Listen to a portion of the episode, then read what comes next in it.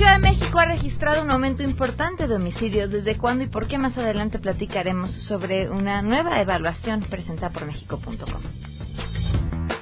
Además, nuevo mes en nuestro club de lectura de A Todo Terreno. Adán Serret, nuestro líder literario, nos traerá un nuevo vehículo para llevar nuestra mente de paseo. ¡Qué bárbaro! ¡Qué, qué poesía con la que arrancamos hoy! Este mes en el Club de Lectura hablaremos sobre una novela imposible parar de leer, adictiva, en donde la vida no tiene sentido si no se descubre quién es el asesino de un terrible y cuádruple asesinato. Es que el amor está en el aire, ya les platicaré por qué. Tenemos buenas noticias, el resumen tecnológico con Andrés Costes y más. Quédense, así arrancamos a todo terreno. MBS Radio presenta a Pamela Cerdeira en a todo terreno, donde la noticia eres tú.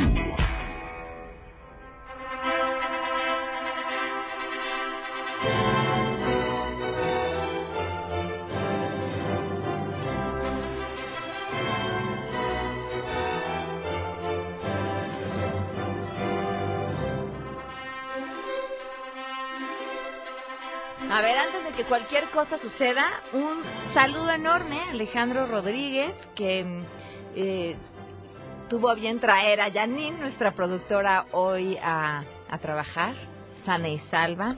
Desde mm, su taxi hasta su taxi le mandamos un fuerte abrazo. Ojalá, ojalá te quedes, Alejandro. Bienvenido a este espacio. Bueno, ¿por qué la marcha nupcial y por qué comenzamos así este jueves? Porque tengo en mis manos gracias a mi Yagi que me hizo el favor de comprar esta revista. Eh, se lo agradezco más porque me hubiera dolido un poco el codo haberla pagado yo, sobre todo por la revista que es. La revista Hola. ¿Y qué trae de nuevo la revista Hola? ¿O qué ofrece la revista Hola en su portada? La boda de César Yáñez y Dulce Silva. Y entonces así aparecen en portada eh, en la misma portada del lado izquierdo, en un recuadro más pequeño, la foto del presidente electo Andrés Manuel López Obrador y su esposa Beatriz Gutiérrez Müller, pues justamente en, en este mismo evento, dice la portada. Entramos en la celebración de la que todo el mundo habla, con el presidente electo Andrés Manuel López Obrador como testigo principal, ante 600 invitados en la capilla del Rosario de Puebla. Y luego, pues vienen los detalles del evento. Se los voy a compartir más adelante, así los vamos cachondeando poquito a poco y compartiendo eh, pues todo lo que la revista Hola tiene que decir sobre este evento. Hay otro tema y es un tema importante. Le agradezco enormemente a Jorge, Jorge Álvarez Maínez, diputado Movimiento Ciudadano, que nos acompaña vía telefónica. Gracias por estar aquí. Muy buenas tardes. Buenas tardes, Pamela. Gusto en saludarte y saludar a todo el auditorio. Eh, Jorge, eh, me parece una noticia interesantísimo este planteamiento que busca prohibir y sancionar las terapias de, de conversión. ¿Cuál es la propuesta? ¿Cuál es la iniciativa y qué, qué involucra?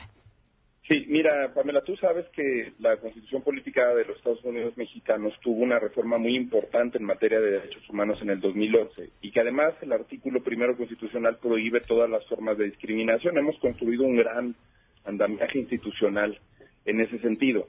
Sin embargo, sigue habiendo muchas prácticas que lesionan los derechos de las personas, el derecho a la no discriminación y que particularmente invaden su esfera personal. Una es estas llamadas terapias de conversión que hay de muchos tipos y de muchos niveles de lesión a las, a las personas. Hay incluso, se ha documentado casos en los que incluso se dan violaciones físicas, violaciones multitudinarias, este, a, las personas que optan por una preferencia sexual diversa y que en razón de eh, su libertad y sus derechos sexuales y reproductivos son reprimidos de esta manera, muchas veces por la cultura, por la importancia que a veces ha tenido la religión en ciertas partes del país, se cree que la homosexualidad o cualquier otra preferencia sexual es una situación no natural. El asunto es que eso es este, evidentemente una postura no científica, una postura que no va pegada a un Estado democrático, a un Estado laico, y que la Organización Mundial de la Salud ya ha prohibido este tipo de ejercicios, porque no hay ninguna enfermedad que tratar. Una preferencia sexual de ninguna manera es una enfermedad. Por eso nosotros lo que estamos planteando es que se prohíban este tipo de terapias, que se sancione aquellos estafadores, porque son estafadores, es gente que se vende como profesionista de la salud, que se vende como especialista de la salud, que da un servicio, que cobra por él y que además pues, es un servicio que de ninguna manera es validado por la ciencia, ni por las asociaciones médicas de mayor prestigio a nivel internacional, ni para la Organización Mundial de la Salud. Es un tema que nosotros estamos convencidos que debe de parar en México. Le ha dejado a muchos eh, a muchas personas, a muchos mexicanos, experiencias traumáticas y que la verdad tardan años en, salir adelante de este tipo de episodios. Cualquier eh, profesional de la salud o no, o grupo, o terapeutas, o grupo religioso que prometa curar, por supuesto que lo entrecomillo porque insistimos, pues no hay nada que curar, la, la homosexualidad será sancionado una vez que esto se apruebe? Así es, sí, incluimos aquí a los que ofrecen la modalidad de cursos, de talleres, incluso también hay que ser claros, hay iglesias que ofrecen este tipo de servicios o de tratamientos.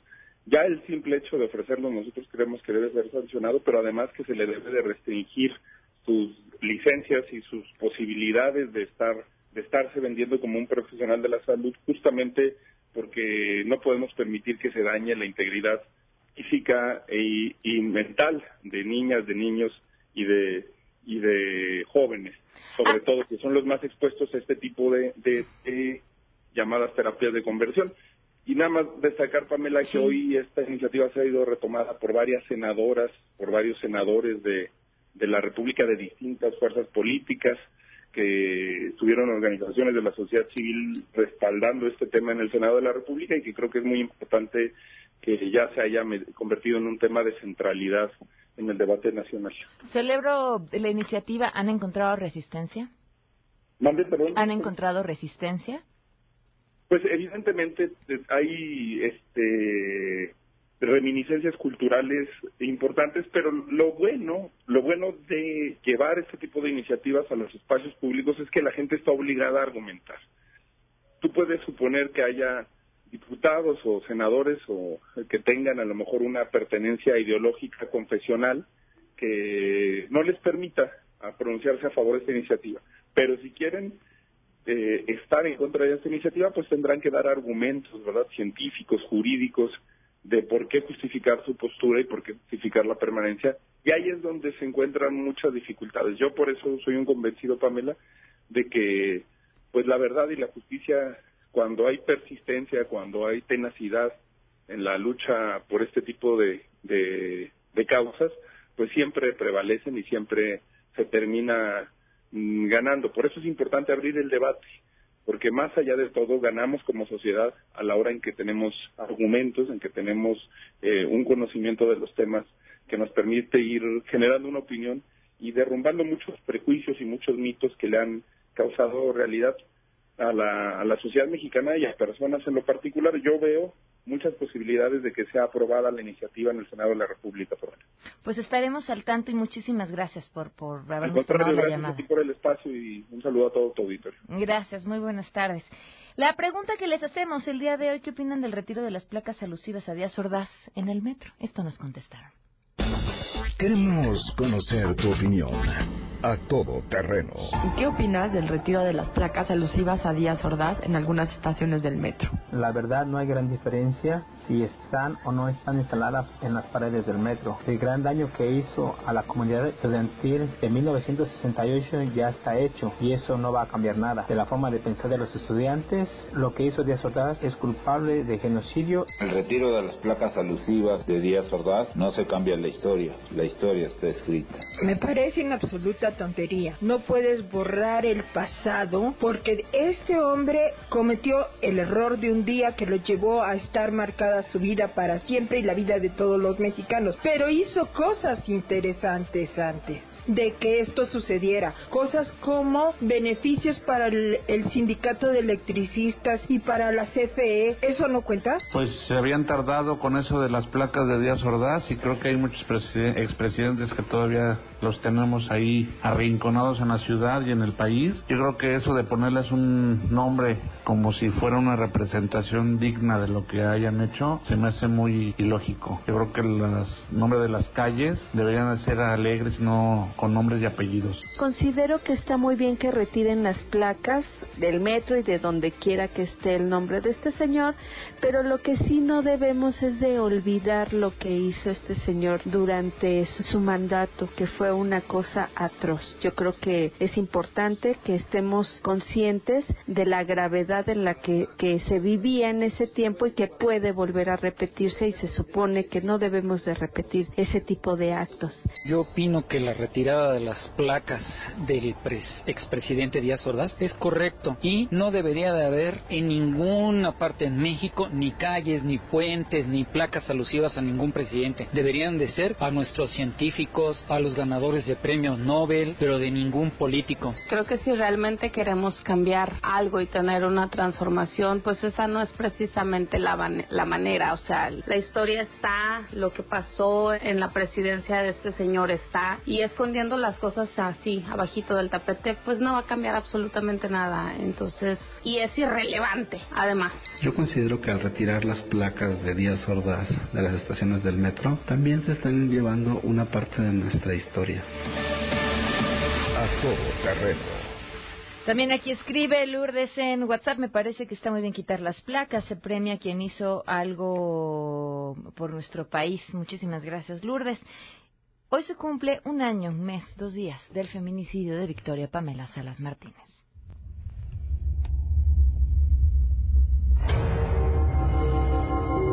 Estas lágrimas que derramamos, este dolor que traemos, este dolor que vamos a cargar, es la fuerza que nos va a seguir dando para seguir adelante y pedirle a las autoridades que hagan justicia, que hagan justicia. Victoria, pues nada. Leía estos días que las autoridades estaban preocupadas tratando de encontrar al escolta que había matado al asaltante que intentó robarle a una persona que acababa de retirar dinero del banco y venía con un escolta y el escolta le disparó al asaltante y lo mató y decía, bueno, pues sí, es lo que tienen que decir, ¿no? Que tienen que buscarlo para que rinda su declaración. Pero me imagino un peso de recursos gastado en tratar de encontrar a la escolta que mató al asaltante y todos esos recursos que no se utilizan tratando de encontrar a personas como este sujeto quien asesinó a Victoria Pamela Salas Martínez o a tantos otros que asaltan todos los días. ¿Cuántas personas han sido asesinadas en la última semana en la Ciudad de México porque los hayan intentado asaltar? ¿A cuántos de ustedes los han asaltado? ¿Y en qué han terminado esas denuncias, si es que las han levantado? Un año, un mes, dos días. Y seguiremos contando en espera de que algún día se haga justicia. Vamos con la información y saludo a mi compañera Rocío Méndez. Antes de emprender gira de trabajo por Japón, Marcelo Ebrard Casaubón, próximo canciller mexicano, confirma la asistencia a la ceremonia de cambio de poderes del próximo primero de diciembre de mandatarios y figuras de Iberoamérica como Lenin Moreno, presidente de la República de Ecuador, Martín Vizcarra, presidente de la República del Perú y Salvador Sánchez, presidente de la República de El Salvador. También se ha confirmado la presencia en el acto en donde le colocarán la banda presidencial a Andrés Manuel López Obrador de Juan Orlando Hernández, presidente de la República de Honduras, Jimmy Morales de la República de Guatemala, Felipe VI, rey de España, y Miguel Díaz Canel, presidente de los Consejos de Estado de Cuba. Asimismo, se contará con la presencia de Alicia Bárcena, secretaria ejecutiva de la CEPAL de la ONU, y Rebeca Greenspan, secretaria general iberoamericana. Es el reporte al momento. Buenas tardes. La UNAM expulsó a una joven implicada en el ataque porril del pasado 3 de septiembre en Ciudad Universitaria. Se trata de Michelle Alexandra Hernández Saucedo, quien estaba inscrita en el Colegio de Ciencias y Humanidades CCH Azcapotzalco. La notificación de esta sanción fue publicada en la Gaceta UNAM de este jueves. Con esta baja suman 27 los expulsados por la institución. Comentar que de estos 12 eran alumnos del CCH Azcapotzalco y el resto de otras escuelas de la universidad. Asimismo, la máxima casa de Estudios del país informó que sigue en curso la investigación, búsqueda e identificación de los participantes en la agresión, cuyos resultados indicó se harán públicos, informó Adrián Jiménez. Pamela, buenas tardes para ti, para el auditorio. Te informo que con 61 votos a favor, el Congreso de la Ciudad de México aprobó la reasignación de 1.318 millones de pesos para la reconstrucción por los daños que dejó el sismo del 19 de septiembre de 2017, de los cuales 718 millones de pesos van a ser destinados a la vivienda habitacional, a rehabilitarla y, en su caso, reconstruirla. El resto va a ser para el Fondo de Damnificados. En esta sesión ordinaria, Guadalupe Morales, presidenta de la Comisión de Presupuesto, explicó que el dinero proviene de los recursos destinados a la transición de la jefatura de gobierno, que son 30 millones de pesos. 940 millones son de la Secretaría de Desarrollo Social, 178 de la Agencia de Gestión Urbana y el resto de la Autoridad del Espacio Público. Los legisladores reconocieron que la sociedad está molesta por la falta de liquidez y exceso de trámites burocráticos que se han presentado para los damnificados por lo que no buscarán a los culpables en este momento por el retraso de la entrega de recursos, sino agilizarán la entrega de apoyos para que a más de un año de este sismo las personas afectadas tengan de nueva cuenta un hogar. Hasta aquí el reporte.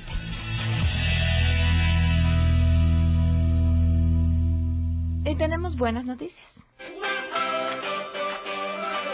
Adrián Jiménez, muy buenas tardes. Te escuchamos con las buenas noticias. Muy buenas noticias, por cierto, el día de hoy. Buenas tardes. Facilitar el aprendizaje de ortografía en niños que cursan la primaria es el objetivo de COADL, aplicación móvil diseñada por alumnos del Instituto Politécnico Nacional que emplea imágenes en 3D que se proyectan a través de un teléfono. Esta app se especializa en la regla ortográfica del uso de la B y V. Para este fin se muestra la imagen de un animal u objeto que se escriba con alguna de estas letras y el alumno tiene que seleccionar la palabra escrita correctamente. Así lo explicó Juan Saucedo, quien junto a Daniela Pulido y Fernando Michel Pérez desarrolló el programa. Escuchemos. Cuatro se trata de una aplicación con realidad aumentada, la cual va diseñada para niños eh, de primaria y pretende enseñarles reglas ortográficas mediante actividades hechas con realidad aumentada. De acuerdo con los alumnos de la carrera de Ingeniería en Sistemas Computacionales de la Escuela Superior de Cómputo, COATL califica el puntaje de aciertos en determinado tiempo y aumenta la dificultad conforme al desempeño del estudiante. La primera versión de la aplicación contiene un catálogo de 300 palabras y animaciones, aunque planean aumentar en un futuro este con el propósito de enseñar otras reglas ortográficas, mismas que están basadas en la Real Academia Española, informó Adrián Jiménez. Muchísimas gracias, Adrián. Muy buenas tardes. Son las 12 con 19 minutos y otra de las buenas noticias que les compartimos hoy tiene que ver con el trabajo para la reconstrucción que ha hecho Fundación BBVA Bancomer y sus aliados. Han apoyado a más de 15 mil niños con escuelas más seguras y mejor equipadas.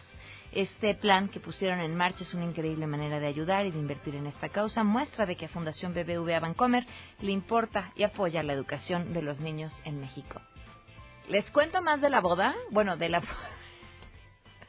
Vamos, después del corte voy, voy, a seguir hojeando el Hola, en donde trae en portada a César Yáñez y a Dulce Silva, eh, su ahora esposa, y que, bueno, pues en los interiores se ven parte de los momentos interesantes de este evento, como por ejemplo, déjenme llego porque ya lo perdí, los tres hermosos vestidos que Benito Santos diseñó para la novia. Vamos a una pausa y volvemos.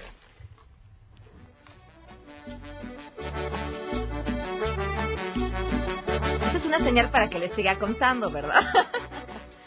bueno, poquito más. No, vamos a una pausa y ahorita les platico. los labios al no poderte besar, al no poderte tocar. Hoy por fin esta noche estarás junto a mí. Si te perdiste el programa A Todo Terreno con Pamela Cerdeira, lo puedes escuchar descargando nuestro podcast en www.noticiasmbs.com.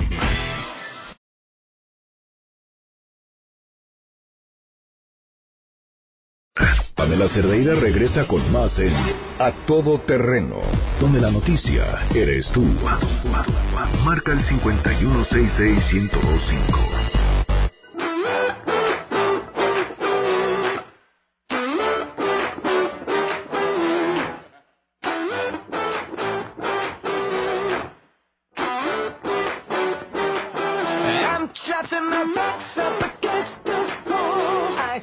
no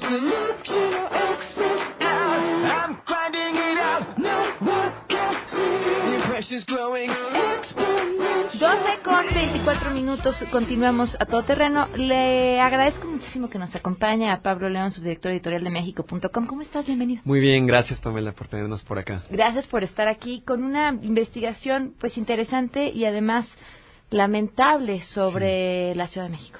Sí, Pam, eh, pues hemos estado trabajando en muchos temas de género, es de nuestras causas en México.com. La semana pasada iniciamos eh, la presentación junto con el New York Times en español y con el país, un estudio muy detallado de México Evalúa sobre homicidios en la ciudad. Es tan detallado que va cuadra por cuadra la medición que hicieron y lo que detectan es eh, un aumento de 40% de homicidios dolosos en Ciudad de México. Es decir, no importa cuántas veces nos haya dicho el jefe de gobierno que es pura percepción o que es un asunto focalizado, es un problema real la violencia en la capital mexicana. ¿40% de cuándo a cuándo? Es que es, es, es el sexenio de, Miguel este Ángel Mancera. De este sexenio, 40%. Correcto. La cifra es inmensa. Es gigante. En delegaciones como Coyoacán aumentó 126%. Imagínate eso. En Álvaro Obregón, casi 100%, 92 me parece. Son eh, dos zonas en las que aumentó tremendamente. En Coyoacán, por ejemplo, el tema del narcomenudeo en la UNAM es de los que impactan más fuerte en la violencia pero de ahí nos fuimos en particular a la violencia feminicida. Hemos estado trabajando una serie de especiales sobre eh, madres de víctimas de feminicidio que nos cuentan sus casos. Eh, prevalece la impunidad, prevalecen los malos tratos y la revictimización en el Ministerio Público y es una realidad que estamos enfrentando en esta ciudad, en la capital de México. ¿Qué es lo que más te ha llamado la atención de estos casos en el tema de los feminicidios? Mira, a mí se me hace particularmente espantoso. Eh, más del 60% de los presuntos asesinos está prófugo. De entrada, ahí empieza la impunidad. Pero aún así, cuando los detienen, es un lío que los vinculen a proceso. Y si los vinculan a proceso, ¿sabes cuántos están sentenciados? ¿Cuántos? 1%. 1%. Y por esta realidad tan grave, eh, diversas organizaciones civiles han estado solicitando que se decrete la alerta de violencia de género en la ciudad. Lo solicitaron en septiembre del año pasado y el gobierno de la ciudad ha estado toreando esta solicitud. El plazo se les venció hace meses, pidieron una extensión de plazo, venció este 2 de octubre y en silencio el gobierno de la ciudad nuevamente pidió aplazar eh, la decisión y ahora va a ser hasta dentro de otro par de meses que digan o bien que resuelvan de nuevo, lo dejamos para después. Así que seguramente terminará, si es que termina emitiéndose esta alerta de género, que tendría que ser lo obvio, cuando inicie la siguiente administración. Es un asunto que ya veremos. Eh, lo que nos dicen algunas expertas, por ejemplo, de la organización Pro Persona, en su evaluación de del trato que han recibido eh, cuando presentaron la solicitud, ellas perciben que se busca proteger al jefe de gobierno anterior, a Miguel Ángel Mancera, que no quieren cargarle el tema de hubo una violencia feminicida tremenda durante su sexenio. Pero ahí están las cifras. Pero es que él, eh, preocupado por el tema, nos regaló silbatos, ¿te acuerdas? Por supuesto. Sí, ese, por ejemplo, hace un par de años estuvo fue de gran preocupación en ese momento y desde entonces el acoso sexual contra mujeres en espacios públicos de la capital, transporte público, metro, en la misma calle. Y hubo algunas decisiones, eh, Patricia Mercado se preocupó mucho por el tema, Teresa Enchaustegui del Instituto de las Mujeres, Miguel Ángel Mancera, eh, a su vez, tiene una decisión que aparentemente es más superflua, ¿no? Repartir silbatos que terminaron siendo más un souvenir que se recolectaba en el metro y más un chiste de Twitter del pito de Mancera que una solución real. Híjole, ¿qué, ¿qué te dejan en conclusión todos estos datos? Porque claro, terminamos hablando de los feminicidios, pero, pero cuando hablamos de homicidios en la Ciudad de México estamos hablando de, de todas y de todos. Claro. Lo que yo veo en conclusión es que seguimos, aunque es una ciudad que se presume siempre como a la vanguardia en el respeto a los derechos humanos, seguimos teniendo una deuda tremenda con la justicia, con la Procuración de Justicia. Llegan las víctimas al Ministerio Público y nos cuentan las mamás de víctimas de feminicidio. Me dijeron que quizás su ciclo de vida ya había concluido. Imagínate esa respuesta a una mujer que acaba de perder a su hija o le dijeron a otra, ¿sabes qué? Perdón, la abandonaron ahí en el terreno baldío, junto a ella había condones, pero perdimos los condones. Ese tipo de situaciones afectan indudablemente una investigación. Es, ¿Buscaron a las autoridades capitalinas en, en parte de esta investigación? Sí, ¿Qué eh, Teresa? Inchaustegui fue la única en dar la cara y ella fue quien nos dijo, ¿saben qué? En este momento hay temas presupuestales, temas de transición, muchos temas que le impedían decidir en este momento si se decretaba una alerta de género o no. Pues podemos encontrar toda la investigación en mexico.com. Correcto, Pam. En este momento, si acceden a mexico.com, verán tres videos de estas madres que perdieron a sus hijas a manos de feminicidas. Muchísimas gracias. Gracias a ti. Gracias por habernos acompañado. 12 con 30, volvemos. Queremos conocer tus historias. Comunícate al 5166-1025. Pamela Cerdeira. A todo terreno. Donde la noticia eres tú. Volvemos. Pamela Cerdeira está de regreso en A Todo Terreno. Únete a nuestra comunidad en facebook.com. Diagonal Pam Cerdeira. Continuamos.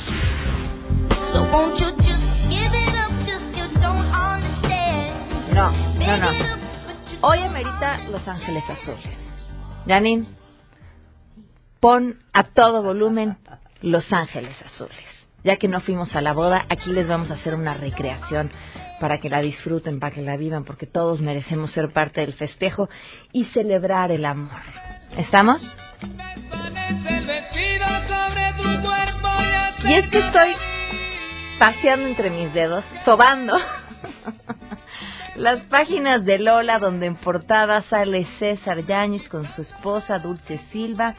En, el, en, pues en esta boda que causó muchísima polémica, César Yáñez, mano derecha de Andrés Manuel López Obrador desde hace muchísimo tiempo, y que causó polémica pues por lo costosa de la boda. Miren, a ojo de buen cubero, eh, 10 millones de pesos, ¿no? Más o menos. Eh, por ejemplo, leo alguna de las páginas donde describe las fotografías. Los novios bailan al ritmo de Los Ángeles Azules. En, la boda también estaban eh, Tony Gary López, eh, está Antonio Gali, go- gobernador de Puebla, Alfonso Romo. Eh, ah, también podemos ver a nuestra futura primera dama, Beatriz Gutiérrez Müller, tomándose una selfie con Anaí. Esa imagen es importantísimo. Esteban Moctezuma, por supuesto, en la boda. Eh, las imágenes que ya habíamos conocido sobre pues, este lugar repleto de flores que se ve precioso. Y mira, la discusión de muchos es, ay, pero si lo pagaron con su dinero. Bueno, eso eso eso es bien interesante porque porque César Yáñez será funcionario público y entonces supongo tendría que hacer porque sería lo más coherente una declaración 3 de 3 donde también conociéramos los bienes de su esposa y a partir de ahí saber si sí, ¿no? O sea, cuán- cuánto dinero se tiene que tener para pagar una boda de 10 millones de pesos. Y la hizo con su dinero. Bueno, pues eso les digo, eso creo que no es ni siquiera la discusión, eso lo veremos. Es un tema de imagen. Punto. Si tú vas de la mano de alguien que lleva muchísimos años apostándole al discurso de la austeridad, de no puede haber eh, funcionarios millonarios con un pueblo pobre, no haces esto. Y no lo embarras en la portada de la revista más fifi al lado de las imágenes de tu ostentosa boda. No se ve bien. Punto. No se ve bien. Y quiero retomar me van a odiar, pero es que esto lo tengo en la mente desde hace mucho y como ya está Dan Cerreta aquí y vamos a hablar de libros, pues aprovecho para leerlo. Es un fragmento de 1984 de George Orwell en el que está explicando cómo funciona su sistema. Y, y leo este fragmento. Desde tiempo inmemorial, acaso a partir de la edad neolítica, el mundo está habitado por tres clases de seres humanos, los de arriba, los del medio y los de abajo. Los objetivos por las tres expresadas clases son totalmente incompatibles entre sí. El de los de arriba es no perder sus posiciones a ningún precio. El de los de en medio, cambiar de lugar con los de arriba. Y el de los de abajo, si es que pueda decirse que tenga un objetivo, porque su eterna característica ha sido siempre la de sentirse tan desmoralizados por las adversidades como para no preocuparse, sino a ratos perdidos, de otra cosa que no sea el diario subsistir, es abolir toda diferencia de clases y crear una sociedad en la que todos los hombres sean iguales. Yo no sé si esto esté o no esté mal, porque insisto, esto lo sabremos al tiempo. Lo que sí es un hecho es que se ve terriblemente mal.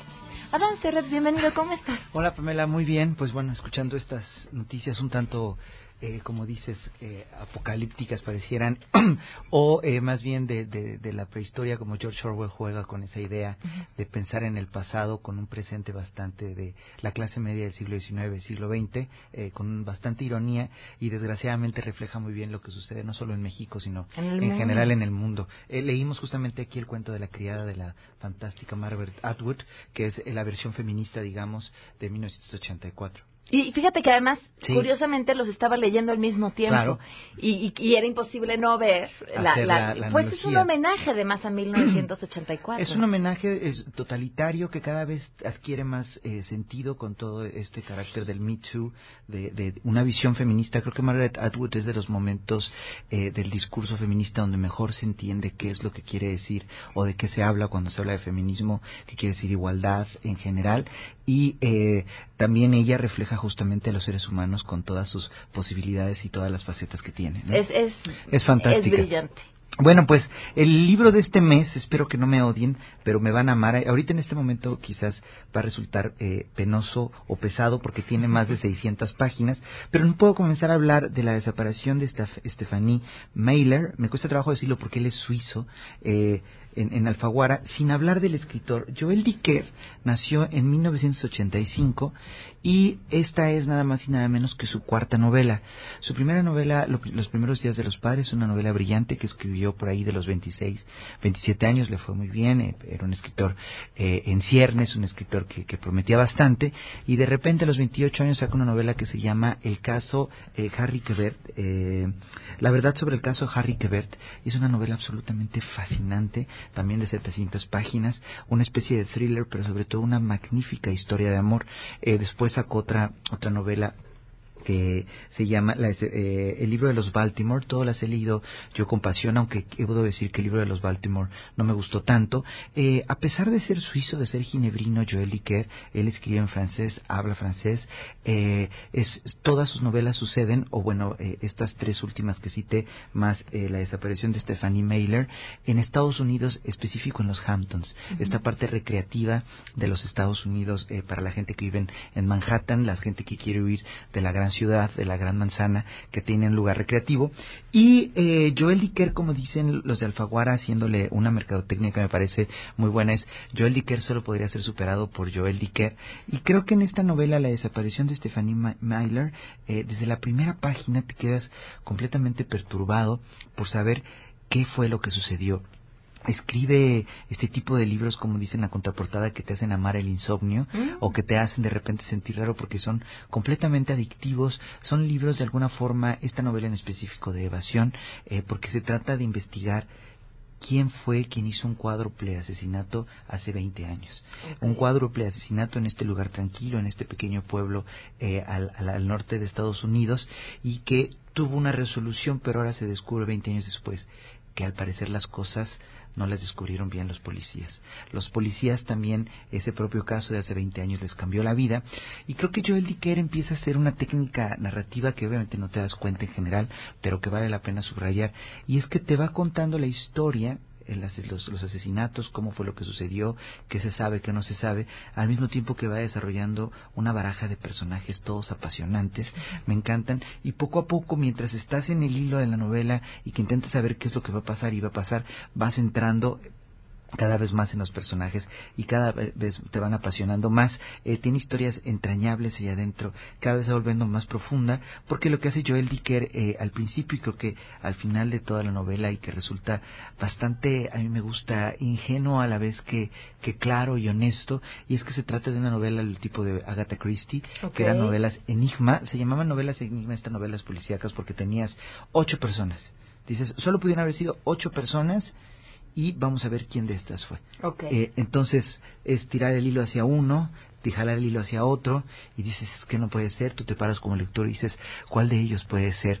Entonces eh, eh, en verdad la disfrutas mucho. No es por presumir, pero yo creo que no la van a leer más de una semana. ¿En serio? En serio, es un libro que te atrapa y también te introduce en este joven autor, fantástico autor que además a la edad de 34 años se ha dado el, grupo, el, el- el lujo de ser una joven promesa, de tener un éxito brutal, de fracasar y luego otra vez de entregar una, una maravillosa novela que bueno, ya juzgaremos aquí en el club de lectura que creo eh, eh, en lo personal que los eh, eh, el- la gente que sigue no sé salvo tu mejor opinión salvo la mejor opinión que, de la gente que nos escucha las novelas policíacas son las que por allí más han tenido un- una una mejor repercusión entre los lectores Adán, eh, Dime. ¿ya la acabaste? Ya por Ah, supuesto sí. O sea, sí, ¿no? cumpliste tú lo de la semana. No, claro, incluso eh, eh, eh, eh, eh, eh, mi novia se quedaba sorprendida porque me decía, ¿poco ya la terminaste?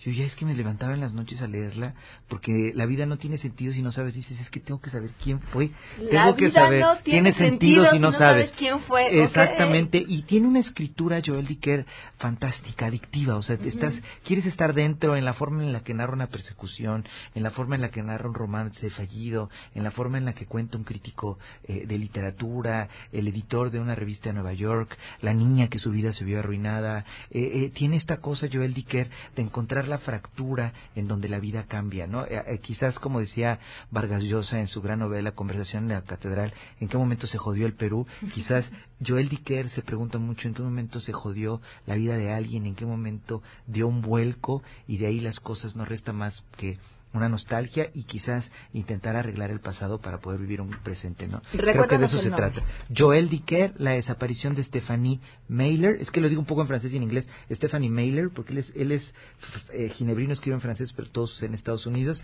en la editorial Alfaguara la encuentran en todos en todas las, las tiendas que quieran. Y les recordamos que se pueden meter a la aplicación de Goodreads, los leo a todos, los juro. Siempre me meto, pero no puedo escribir. ¿Te Algo en que tu tengo eso? teléfono, ya sé. Es como uno de los dilemas que tiene este. Y ya cambié de teléfono de. En algún momento uno de los acertijos son. ¿Quién quiere escribir un libro pero no puede escribir un libro? No les voy a decir quién es porque aquí adentro está, pero quizás sea un poco lo que yo soy y justamente lo que me pasa en Goodreads. Quiero escribir pero no puedo escribir. Pero los lee a todos, pero los leo a todos, en serio. En goodreads.com buscan el grupo a todo terreno y ahí mes a mes, a veces ya hay alguien del público que sube cuál es el libro del mes porque están muy atentos y ahí vamos comentando Exacto. sobre lo que vamos leyendo. Seguro los leo todos. Perfecto, Adán. Muchísimas gracias. sí, ¿Tu Pam. Twitter? Arroba Adán Cerreta, estoy, ahí sí sé responder. Gracias, Adán. en Twitter sí contesta. Nuestro todólogo del Club de Lectura de A Todo Terreno. Vamos a una pausa y volvemos.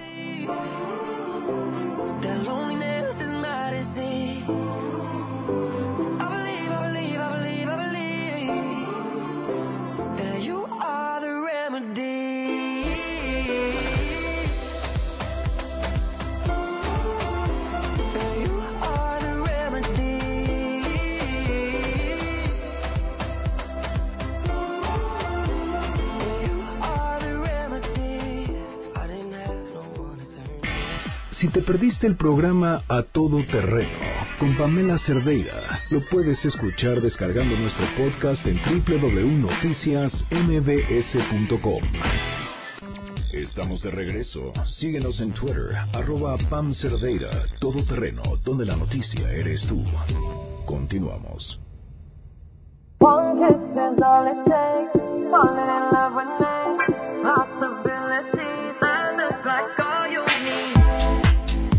12 con 50, continuamos a todo terreno. Gracias por sus comentarios. Eh, fue un tema, híjole, de verdad preocupante. Cuando mm, hablamos de trata de personas, pocas veces nos detenemos a pensar el problemón que México tiene que ver en este, además, uno de los negocios ilícitos que más dinero deja. Bien llamada la esclavitud moderna, pero además, ¿a quiénes les está pegando de manera directa? Hatsiri Magallanes, te escuchamos. Buenas tardes. ¿Qué tal, Pamela? Buenas tardes. Pues, en efecto, comentar que hace unos momentos se acaba de firmar precisamente un convenio en este contexto de la trata de personas y sobre todo de los menores de edad y en comunidades indígenas.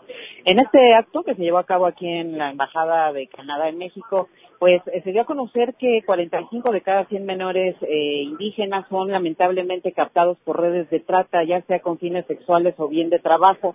En este acto también pues se da a conocer que el 82% de los indígenas aquí en nuestro país, pues sin duda alguna son vul- vulnerables a ser víctimas de trata y precisamente por este motivo, por esta preocupación que manifiesta tanto la ONU como los gobiernos tanto de México y de Canadá, pues se firma este este convenio de colaboración precisamente para capacitar a funcionarios para que sean sensibles en torno a estos temas, funcionarios que por supuesto están vinculados a este tema de la trata de personas, al tema de la seguridad y también pues a los pueblos indígenas. Se dio a conocer que de los más de 2.000 municipios que se encuentran en nuestro país, pues por lo menos 414 sufren este tipo de circunstancias, es decir, no quiere decir que estos 400 municipios sean indígenas, pero sí hay personas que viven en estas partes del país y que sin duda alguna son víctimas. Este convenio pues, eh, se echa a andar a partir del día de hoy, es firmado por la Secretaría de Gobernación, también es firmado por la Secretaría de Relaciones Exteriores por parte de México y por parte pues, de la Embajada canadiense, eh, también la Casa de la Mujer Indígena. Estas tres instancias pues, van a colaborar para ir a cada, estos, a cada uno de estos municipios y que se haga conciencia en torno precisamente a ese lamentable tema. No dan eh, mayores datos al respecto, empiezan a trabajar con esta campaña que inicia, eh, repito, a partir del día de hoy y pues bueno, ya más adelante van a estar informando sobre algunos logros precisamente de en torno a este lamentable suceso que ocurre en nuestro país. Lo que te puedo informar de momento, Pamela. Así es, Hatsiri, muchísimas gracias. Buenas tardes. Muy buenas tardes, son las 12.56, 3, perdón. Viene la música de boda.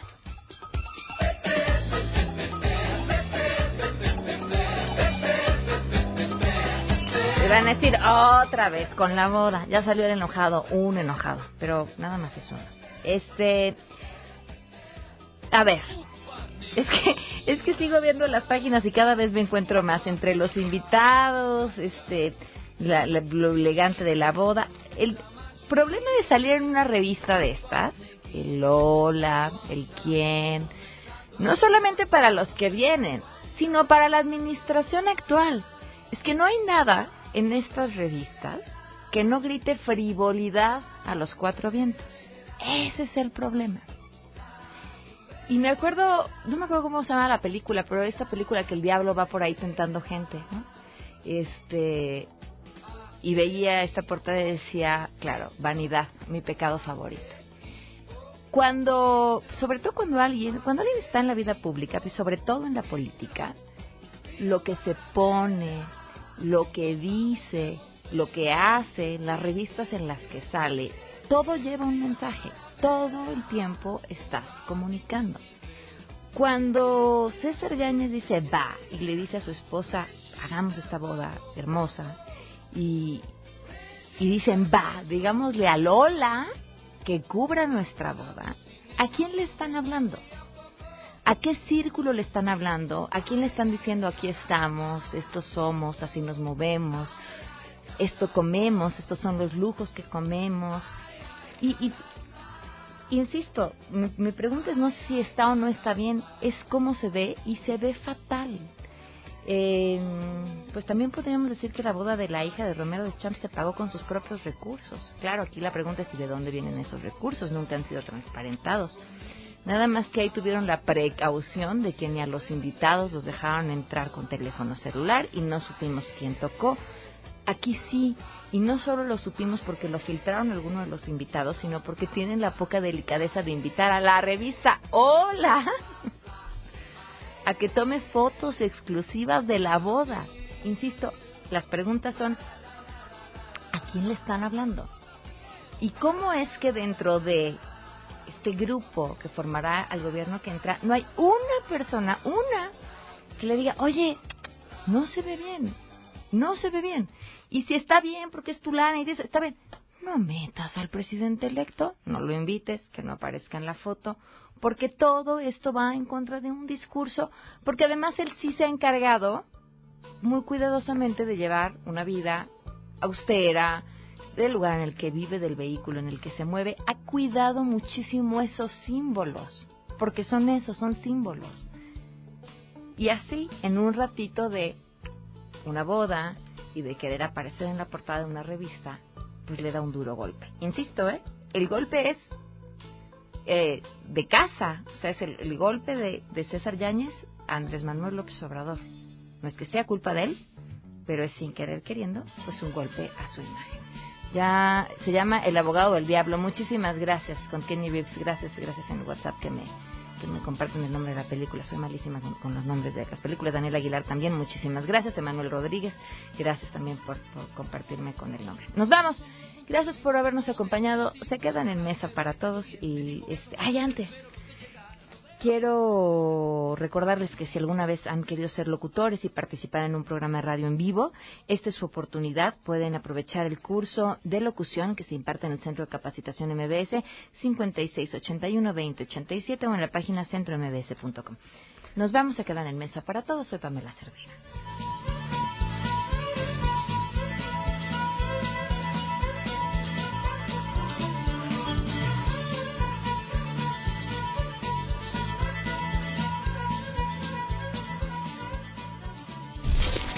MBS Radio presentó a Pamela Cerdeira en A Todo Terreno.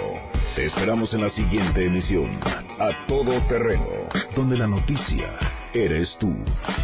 MBS Radio, en entretenimiento, estamos contigo.